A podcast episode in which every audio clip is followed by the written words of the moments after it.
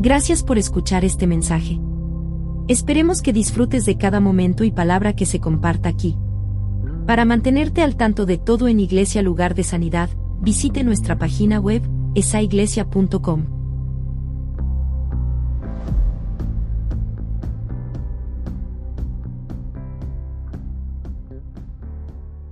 Prueba y ve las fiestas de Israel.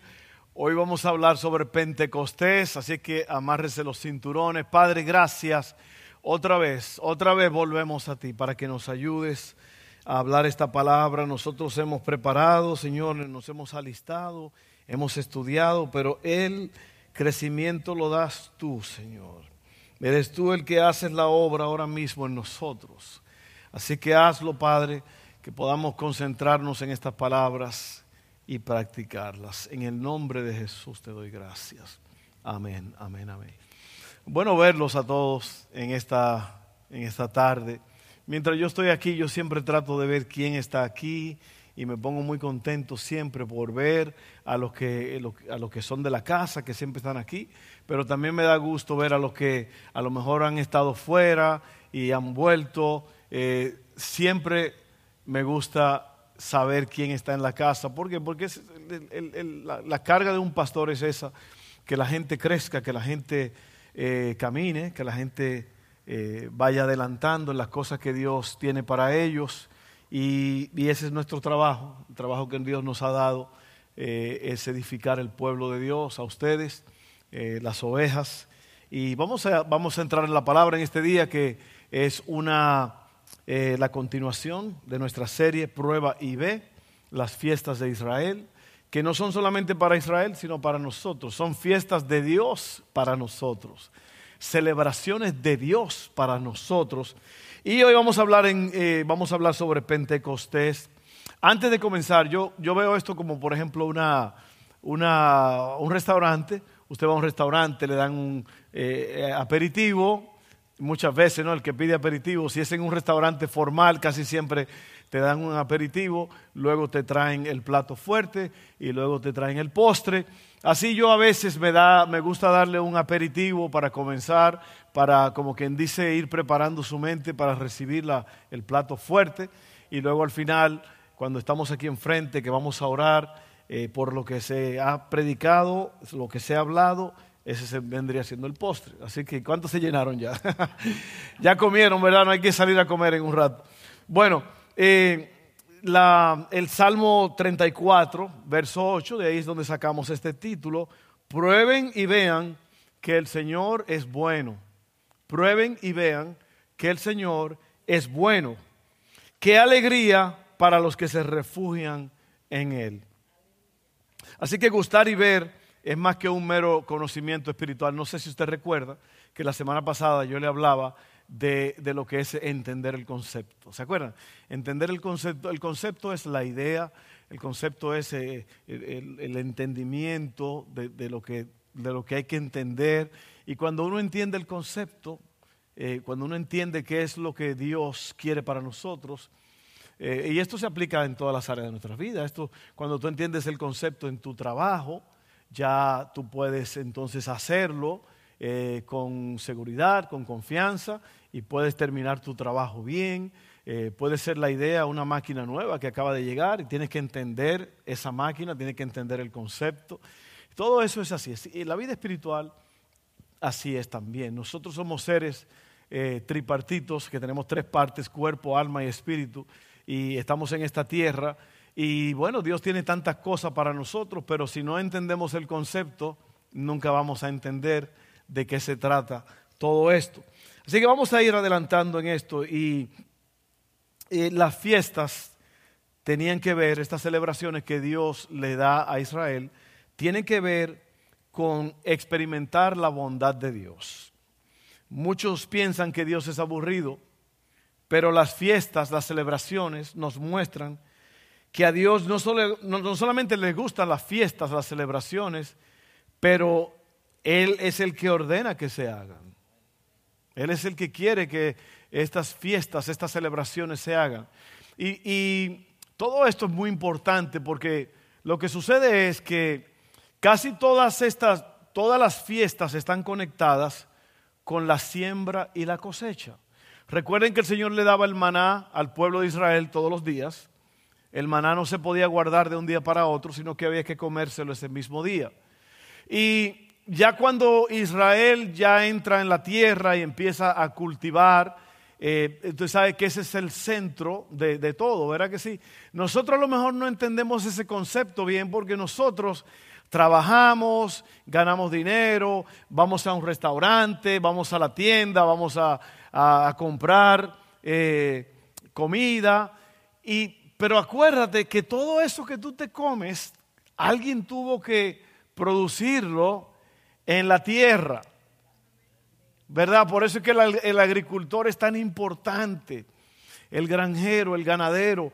Todo eso es tan importante, porque si usted se va manejando al norte de Luisiana, usted va a empezar a ver todos esos sembrados de, fresa, de un montón de cosas. El centro, cuando usted sube por allá por Arkansas, todos esos estados son, eso es lo que se llama de, uh, de eh, ¿cómo se llama eso? Como de prime land.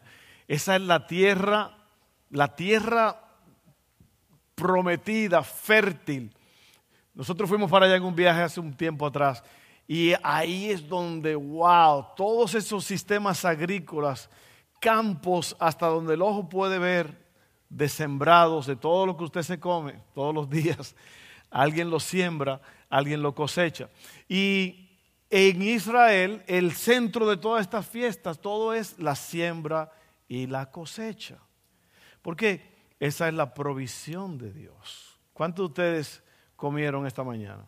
Algo aunque sea un vaso de agua se tomó, un café. Usted comió ayer. Bueno, alguien tuvo que producir eso que usted se comió. Usted lo pagó, pero alguien lo produjo. Amén. Entonces, así mismo es, esa es la fuente. La fuente de todo es eso, la comida. ¿Por qué? Porque la comida e, es el combustible que, que te hace caminar, que te hace vivir, que te hace seguir. Entonces, por eso es que las, las fiestas están centradas todas en la siembra y en la cosecha. Eh, vamos a ver lo que dice en Levítico 23, 1 al 2, siguiendo en la introducción. El Señor le dijo a Moisés, da las siguientes instrucciones al pueblo de Israel. Estos son los festivales establecidos por el Señor, los cuales ustedes proclamarán como días oficiales de Asamblea Santa. Dios es el que lo establece. Las fiestas, vuelvo y te repito, como te dije la semana pasada y la antepasada, eh, tienen tres propósitos. Para reflexionar, para celebrar y para esperar en lo que Dios ha dicho que Él va a hacer. Reflexionamos recordando lo que Dios ha hecho. Esa es la siembra y la cosecha las fiestas, las celebraciones, son todas conectadas con un acto de acción de gracias a Dios por lo que Él está haciendo, por lo que Él ha hecho. Todo esto está muy, muy... Las fiestas no solamente tienen un significado para los que la estaban celebrando en aquel entonces, sino que las fiestas apuntan hacia algo que también viene o ya pasó, pero también apunta, nos enseña las cosas que están por suceder. Por eso es importante estudiar estas fiestas y estas celebraciones. Así que son para reflexionar, recordar lo que Dios ha hecho, para celebrar, regocijándonos en lo que Dios está haciendo y expectativa, anhelar y recibir lo que Dios ha prometido. ¿Dónde, cómo comenzó esta fiesta? Recuerden, no, puede dejar esto, tiene que tenerlo aquí para poder llenarlo. Si usted se da cuenta aquí en esta primera página, lo que le estaba diciendo, la cosecha temprana, primavera, la Pascua, panes sin levadura, primicia, luego viene la cosecha intermedia, verano, Pentecostés, que es la que vamos a hablar hoy, y la última cosecha, otoño, trompetas, día de expiación y tabernáculo. Se da cuenta que todas las fiestas tienen que ver con la siembra y la cosecha. ¿Por qué? Porque es la provisión de Dios para poder sobrevivir. Amén. Entonces, eh, esto es, acuérdate que cada fiesta tiene su espacio para llenar, la fiesta donde comenzó, la fe lo que nos enseña y luego el cumplimiento hacia donde nos apunta. Aquí viene la fe, lo que nos enseña, ¿ok? Lo que nos enseña, y antes de eso, déjame leerte el texto principal de, de esto que está en Levítico 23, 15 al 22. Y me van a tener que excusar rápidamente porque cuando uno prepara el mensaje, cuando uno prepara el mensaje, lo que sucede es que uno, uno pone versos de acá, pone versos de allá, y uno va escribiendo y va poniendo, y a veces, por causa de que el mensaje es muy largo, escrito, tengo que reducir y nada más poner allí como Levítico 23, 15 al 22, y lo que me dice allí es leer esto. Así que vamos a buscarlo. Perdónenme que ahí me falló el asunto. ¿Qué dije Levítico 23?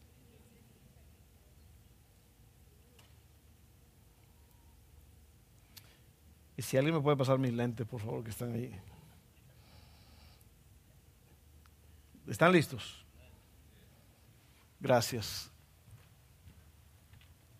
En mis cálculos mentales ya yo tenía todo esto aquí, pero no, no, no trabajo. ¿Ok? All right, así que 15 al 22, ¿verdad? Mira lo que dice. A partir del día que sigue, el día de descanso, el día que lleves el manojo de grano, ¿te acuerdas del manojo la semana pasada? Para que sea levantado como una ofrenda especial, contarás siete semanas completas. Cuenta hasta el día después del séptimo día de descanso. Estos son 50 días. De ahí viene la palabra Pentecostés. Penta, penta quiere decir 50, ¿ok? Eh, ahí, ahí está una, ahí vas llevando todo. Em, entonces presentarás al Señor una ofrenda de grano nuevo. Donde quiera que vivas, llevarás dos panes para ser levantados delante del Señor como ofrenda especial. Prepara cada uno de los panes con cuatro litros de harina selecta y hornéalos con levadura. Serán una ofrenda al Señor de la primera de tus cosechas. Junto con el pan presenta siete corderos de un año sin defecto, un becerro y dos carneros como ofrendas quemadas al Señor. Estas ofrendas quemadas, junto con las ofrendas de grano y las ofrendas líquidas, serán una ofrenda especial, un aroma agradable al Señor. Luego deberás ofrecer un chivo como ofrenda por el pecado. Mmm, qué bueno se oyó ese chivo, ¿verdad? Un chivo guisadito ahí, con, con un arrocito blanco. Alguien tendrá un chivo por ahí en la casa que podamos. Luego ofrecerá un chivo como ofrenda por el pecado y dos corderos de un año como ofrenda de paz. El sacerdote levantará los dos corderos como una ofrenda especial al Señor, junto con los panes que representan la primera de las cosechas. Estas ofrendas que son santas para el Señor les pertenecen a los sacerdotes. Ese mismo día será proclamado un día oficial de Asamblea Santa, un día que no harás ningún trabajo habitual es una ley perpetua para ti que se cumplirá de generación en generación donde quiera que vivas. Y esto, esto es muy importante aquí lo que vamos a leer. Cuando recojas las cosechas de tu tierra, no ciegues el grano de las orillas de tus campos, ni levantes lo que caiga de los segadores, déjalo para los pobres y los extranjeros que viven entre ustedes. Yo soy el Señor tu Dios. Todo eso está espectacular. Eh, como les dije la semana pasada, a lo mejor hay algunas palabras allí que usted no entiende, pero mientras uno más eh, se mete en esto, en estos temas, uno va a ir aprendiendo más. Pero lo importante de todo es que lo que estamos viendo aquí es una, una presentación de Dios de estas celebraciones para que nosotros recordemos la bondad de Él, que Dios es bueno que Dios es bueno, que Dios es el que provee, que Dios es el que nos da todo lo que tenemos. Mi hermano, mi hermana querida, tú te levantaste esta mañana porque a Dios le ha placido. Dios permitió que tú te levantaras. Tienes un trabajo, tienes comida, tienes techo, tienes luz. Acuérdate, te dije hace unas semanas atrás que tú estás entre las 8, entre el 8% de las personas más ricas del mundo. Si tú tienes esto. Amén. Entonces, eh, de eso se trata. Vamos a ver, entonces, eso fue donde comenzó ¿Dónde comenzó la fiesta? Para que lo vayas llenando. Luego viene la fe, lo que nos enseña. ¿Qué nos enseña esta fiesta de Pentecostés? Recuerda, Pentecostés quiere 50 días después de la fiesta de la Pascua y de los primeros frutos. el día de Pentecostés, cuando estaban reunidos los apóstoles, ese fue el día que el Espíritu Santo descendió. Te das cuenta que todo eso tiene un significado espectacular. Todo eso tiene un, significado para que nosotros podamos eh, entender todo esto de lo que pasó, lo que está sucediendo y lo que va a suceder. Esto es lo que nos enseña. Número uno, número uno, muy importante, es que damos a Dios lo primero y lo mejor, no lo que sobra. Amén. Dios no es un Dios de sobras, Dios es un Dios de lo primero. Por eso es que tenemos la ofrenda aquí que acabamos de recoger hace un rato. Muchos cristianos no entienden el concepto de la ofrenda. Sin embargo, esas fiestas, esas celebraciones, eso es lo que nos enseñan. Que Dios es primero, que Dios es merecedor de gloria, que Dios merece el primer lugar. Por eso eh, el apóstol dice en Corintios, cada semana cada uno de ustedes guarde algo aparte según haya prosperado. Esas son las ofrendas. ¿Por qué? Porque para Dios es muy importante que nosotros tengamos en cuenta que Él es el proveedor. Y de la primera cosecha los frutos le pertenecen a Dios. Ese, amén fue rotundo ahí, ¿ve? ¿Ve? porque la gente no entiende eso. Ah, yo ofrendo ahí un peso arrugado que no, no, no, no, no, ¿cómo le vas a dar un peso arrugado a Dios? ¿Cómo le vas a dar lo que tú quieras? Una vez me dijo un pastor a mí, yo le digo a mi gente que ellos ofrenden, si ellos quieren empezar a diezmar 3%, ¿de dónde este hombre saca esa falsa doctrina? En la Biblia no dice eso. La Biblia te dice, ¿por qué? Porque el diezmo, la palabra diezmo viene de diez, la décima parte. Dios estableció eso antes de la ley con Abraham. ¿Para qué? Para que, dice la Biblia allí, vas a diezmar al Señor para que aprendas a temer a Dios. No tiene que ver nada con que me están quitando. No, no, Dios te, Dios te permite que tú des el 10% más la ofrenda, que es otra cosa para entonces Él bendecirte y, en verdad darte a conocer que Él es un Dios bueno y que Él te da todo lo que tú necesitas y te da y te da en abundancia para que tú tengas para dar a otros. Pero muchos cristianos no entienden ese concepto y son tacaños. Se tiran de arriba del, Capitolio de aquí de, de Baton Rouge de codos y se salvan la vida. No se crean, eso es un juego, no se crea, aunque es verdad. Así que el punto es lo que nos enseña la fe, damos a Dios lo primero y lo mejor, no lo que sobra. Dios quiere lo primero y lo mejor de nosotros. Hermano, haga eso, hermano, haga eso, téngalo siempre en consideración. Dios primero. Cuando usted cobre, lo primero es de Dios. Hágalo si Dios es primero, entonces merece lo primero y lo mejor de nuestro tiempo, de nuestra energía, de nuestros recursos.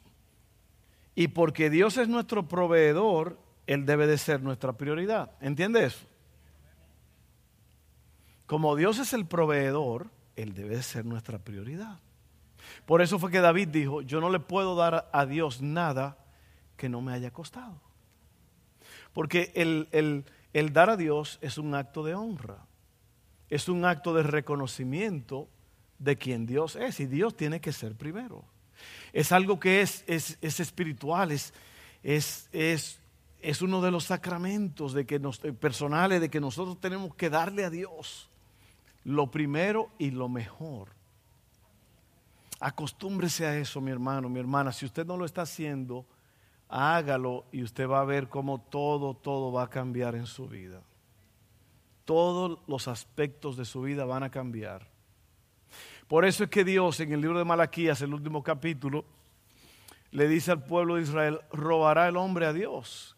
Y el pueblo de Israel dice, ¿y en qué le hemos robado a Dios? ¿En qué te hemos robado? Y el Señor dice, en sus diezmos y en sus ofrendas me han robado. ¿Usted sabe por qué Dios dice que le han robado? Porque el diezmo es de Él. Cuando usted dice que allá yo le di mi diezmo a Dios, no, usted no le dio su diezmo, usted le dio a Dios lo que es de Dios. Por eso es que eso no se toca, con eso no se juega, mi hermano querido. Amén. Yo sé que muchos están que se quieren meter abajo de la silla ahora mismo. Sí, sí, porque esto es duro. Que la gente lo ven como, como que me están quitando, me están haciendo presión para que yo suelte algo que... No, no, no es eso, es que es un principio bíblico. Te estás dando cuenta, cuando Dios, fíjate lo que Dios hace, la cosecha, la, la, la, siembra y la cosecha son de Dios, Dios es el que lo provee, pero dice que al final, que es el próximo punto, son dos puntos nada más. Primero es damos a Dios lo primero y lo mejor, no lo que sobra. Dos, debemos recordar siempre a los pobres. Levítico 23, 22 dice, cuando recojas las cosechas de tu tierra, no ciegues el grano en las orillas de tus campos, ni levantes lo que caiga de los segadores. Déjalo para los pobres y los extranjeros que viven entre ustedes. Yo soy el Señor tu Dios. La primera persona que recuerda cuando cosechas es el Señor, pero la segunda es el pobre. ¿Quién es el pobre? El que no puede valerse por sí mismo. Y por eso es que el Señor dice aquí, cuando ustedes estén sembrando o, cosechando, no, no hagan la cosecha en los, en los bordes, porque eso es para los pobres y los extranjeros. Lo que vaya cayendo de lo que van cosechando no es de ustedes, es para los pobres. Así que lo que va cayendo y lo que ya y lo que está en los bordes es para los pobres y para los extranjeros. ¿Ok? ¿Se da cuenta? Es muy importante esto, que nosotros tengamos eso en cuenta. Es muy importante. Ah, mira lo que dice Proverbios 19, 17. Muy importante. Si ayudas al pobre, le prestas al Señor.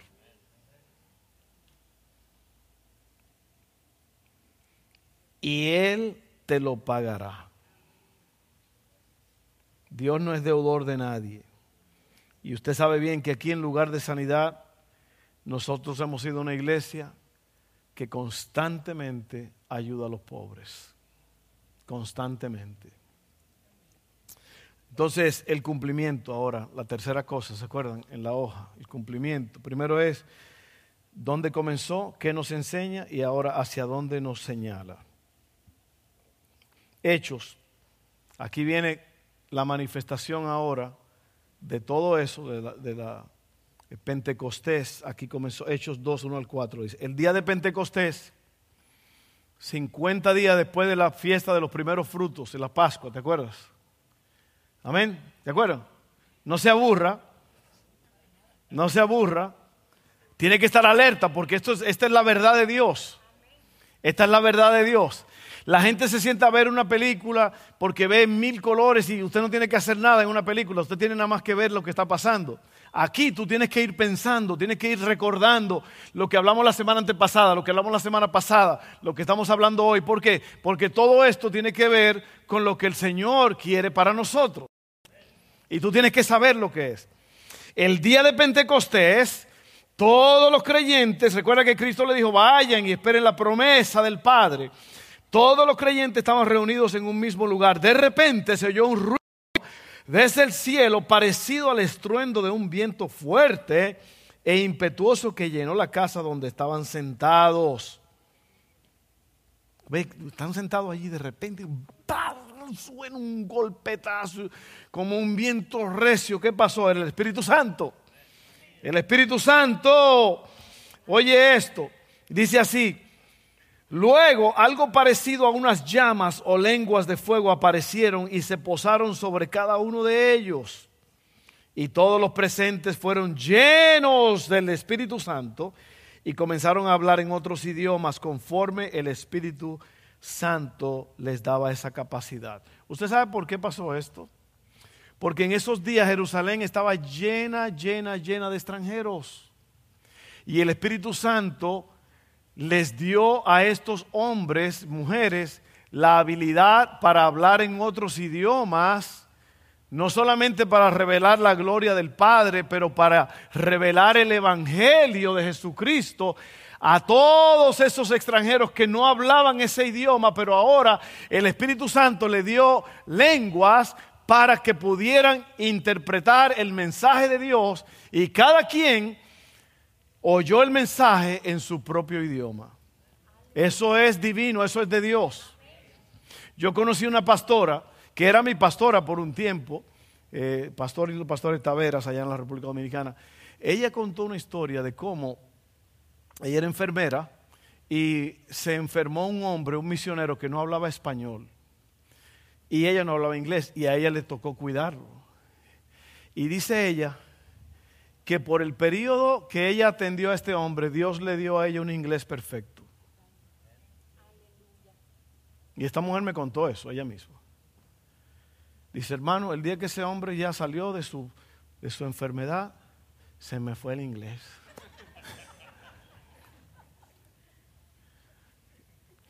Impresionante esto, ¿eh? porque pudo ella atender al Señor, porque el Señor tiene el poder para hacer esto. Y eso fue lo que hizo. En el día de Pentecostés había miles y miles y miles de personas ahí que oyeron el mensaje del Señor en su idioma. ¿Oyó? Entonces, vamos a ver Hecho 2, 38 al 40. Dice, esto después de todo lo que está pasando, de todo lo que está eh, aconteciendo allí. Dice, Pedro contestó, cada uno de ustedes debe de arrepentirse de sus pecados y volver a Dios y ser bautizado en el nombre de Jesucristo para el perdón de sus pecados. Entonces recibirán el regalo del Espíritu Santo, que es hacia donde nos apunta esta fiesta. Esta promesa es para ustedes, para sus hijos y para los que están lejos, es decir, para todos los que han sido llamados por el Señor nuestro Dios. Entonces Pedro siguió predicando por largo rato y les rogaba con insistencia a todos sus oyentes, sálvense de esta generación perversa. Los que creyeron lo que Pedro dijo fueron bautizados y sumados a la iglesia en ese mismo día como tres mil en total. Ahora el Espíritu Santo hizo dos cosas ese día. Y todo eso viene de las fiestas, de, desde lo que Dios estaba señalando allá en los campos, en la siembra, en la cosecha, en estas observaciones de cada año. Esto es lo que sucede. Ese, ese día el Espíritu Santo hizo dos cosas. Número uno, nos dio el poder para poder seguir la ley de Dios. Porque nosotros no podemos. Usted sabe bien que toda la ley, más de 600 mandamientos, se resumieron a 10. Y de 10, Cristo los, resumió a dos. Amén. Sermón del monte. Amarás al Señor tu Dios con todo tu corazón, con toda tu mente, con toda tu alma, con todo tu entendimiento. ¿Y a quién más? A tu prójimo como a ti mismo. Ahí está Dios, el prójimo y tú. Eso fue lo que eso fue lo que el Espíritu Santo hizo ese día, nos dio la capacidad para poder guardar eso, de amar a Dios, de amar al prójimo y amarnos a nosotros mismos. Si usted se está perdiendo los martes en la noche, si usted no está viniendo, se está perdiendo de esta fiesta. Estamos estudiando el Sermón del Monte y lo que enseña, lo que dice, las 19 leyes de amor del reino, porque el reino de Dios es un reino de amor. El reino de Dios es un reino basado en amor. ¿Ok? Muy importante esto. Y por eso es que tenemos que amar a Dios, amar al prójimo y amarnos a nosotros mismos. ¿Tú te imaginas en un mundo tan loco, tan perverso y tan lleno de odio, que las leyes del reino de Dios son leyes de amor? Y comienza diciendo, no, no, eh, no, te enojes con tu hermano, a tal forma de que le quieras hacer daño. No cometas adulterio. Dice aquí, dice ahí que no, cuando tú miras a una mujer, tú le estás haciendo daño a tu, a tu prójima o a tu prójimo, porque estás codiciando a alguien que no es tuyo. El cuerpo no es para la fornicación, dice la Biblia. Y luego dice, no, no, eh, no te divorcies. No te divorcies. Y luego son 19 reglas del reino de amor que la estamos estudiando los martes. Ven el martes a las 7. Dios te va a ayudar. Entonces, mira, seguimos aquí leyendo, ya estamos terminando. Por nuestra eh, Romanos 8, porque todo, toda la Biblia se explica, todo se explica, ¿verdad? Eh, el Espíritu Santo nos dio el poder para seguir la ley de Dios. Romanos 8, 3 al 4. Dice, la ley de Moisés no podía salvarnos porque nuestra naturaleza pecaminosa es débil. Así que Dios hizo lo que la ley no podía hacer. Él envió a su propio Hijo en un cuerpo como el que nosotros los pecadores tenemos. Y en ese cuerpo, mediante la entrega de su Hijo como sacrificio por nuestros pecados, Dios declaró el fin del dominio que el pecado tenía sobre nosotros. Lo hizo para que se cumpliera totalmente la exigencia justa de la ley a favor de nosotros, que ya no seguimos a nuestra naturaleza pecaminosa, sino que seguimos al Espíritu. Espíritu con mayúscula. Ya no seguimos la ley del Antiguo Testamento, seguimos al Espíritu Santo. El Espíritu Santo escribe la ley en nuestros corazones. El papel de la ley ha cambiado en la vida de su pueblo. Ahora somos cambiados para poder vivir una vida que agrada a Dios. Y yo estaba leyendo, el Señor me dio esta palabra esta mañana, el Salmo 119. El Salmo 119 es el salmo más largo de la Biblia. Y creo que es el capítulo más largo, si no me equivoco. Y allí, si usted empieza leyendo, hay dos párrafos principales. Cuando uno empieza a leer, son jóvenes que escribieron estos, estos salmos.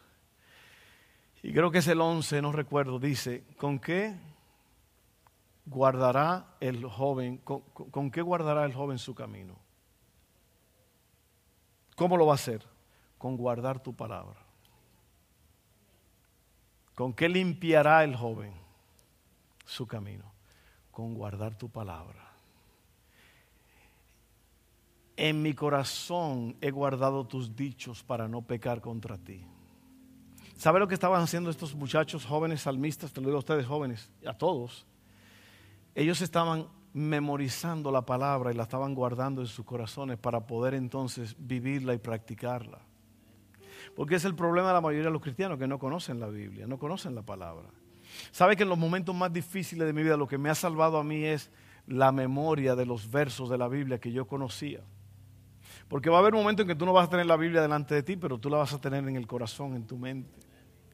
Amén, eso es importantísimo, que tú te guardes. Lee eso, joven, lean el Salmo 119 para que usted vea qué cosa tan espectacular es esto. Y vamos a ir cerrando aquí. Dice, miren, eh, Dios nos dio el poder para alcanzar la cosecha a través de los dones espirituales y la guía del Espíritu Santo. La cosecha está llegando y ha sido así ya por dos mil años.